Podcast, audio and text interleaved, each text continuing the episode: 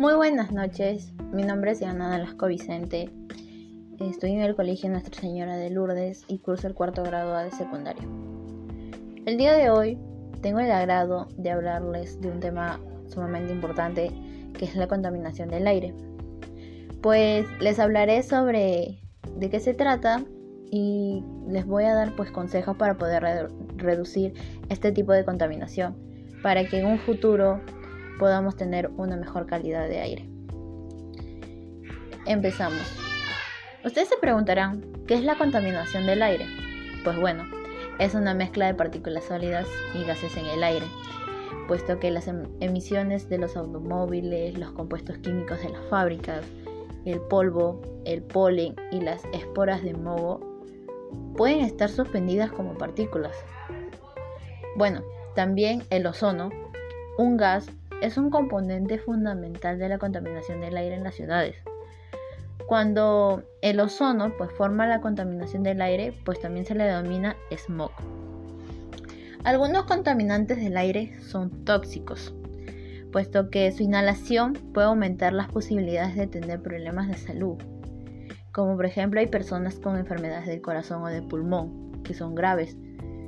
A los adultos mayores de tercera edad o ancianos y los niños pues tienen mayor riesgo de tener estos problemas a causa de la contaminación del aire ya que pues es la generación que tiene pues es una generación vulnerable a esto.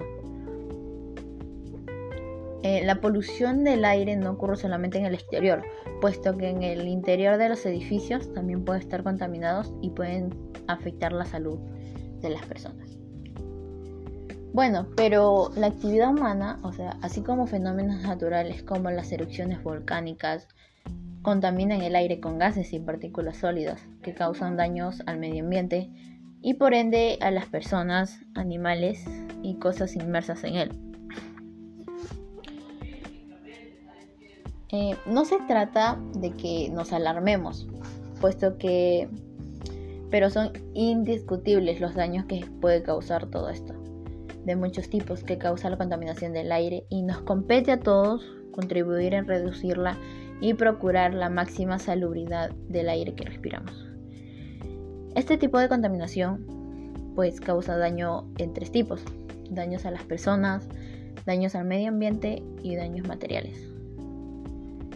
Una frase que quizás eh, llame a reflexionar. La mala calidad del aire tiene efectos en la salud. Y es cierto, porque como sabemos, pues causa muchas enfermedades a las personas. Hay enfermedades respiratorias debido a la contaminación, que presentan síntomas como la tos, eh, respiración silbante, mucosidades excesivas en vías respiratorias y entre otros más. Eh, también la deficiencia de oxigenación de los glóbulos rojos, entre otros daños más a la salud de las personas.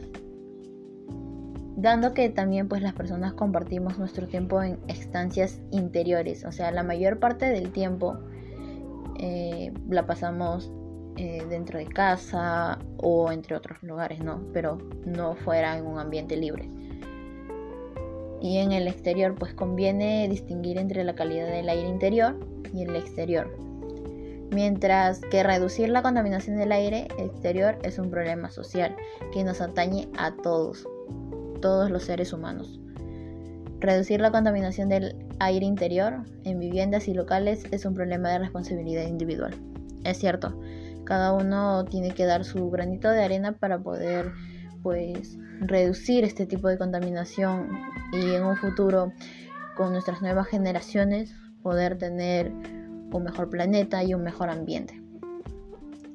¿Cuáles son los daños medioambientales?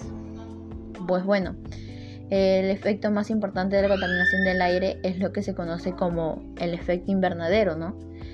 Que en la cual pues consiste en que los gases contaminantes permiten el paso de los rayos solares que inciden a la Tierra al tiempo que dificultan el paso de las radiaciones reflejadas que salen de la Tierra hacia el espacio.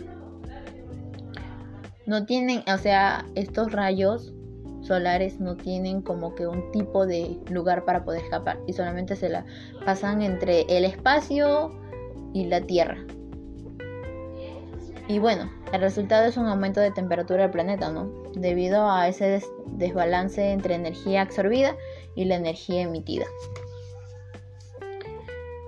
Ahora los daños materiales.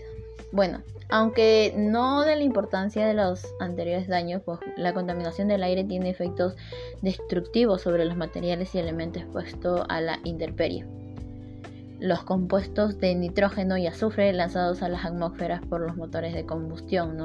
y por determinados procesos industriales.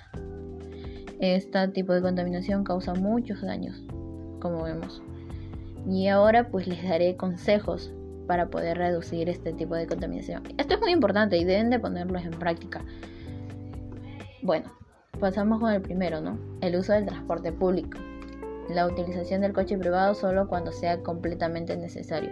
Esto pues va a ayudar a que reduzcamos el humo que causan pues los el tipo de, por ejemplo las combis, los buses y entre otros más, ¿no?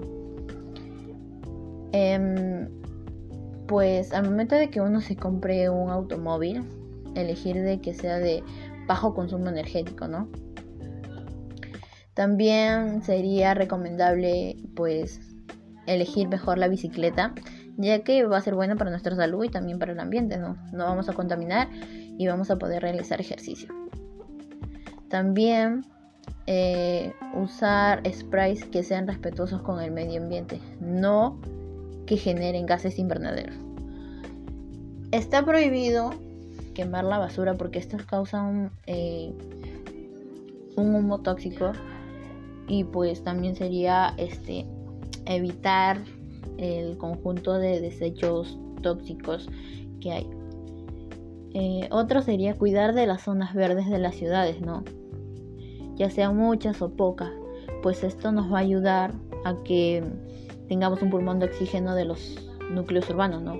Para poder tener un, un aire limpio y fresco.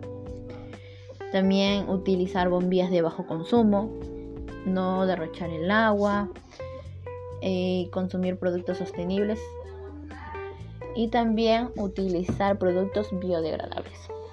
Bueno, esto ha sido todo mi, mi trabajo que tenía que realizar y espero puedan poner en práctica todos los consejos que le he dado.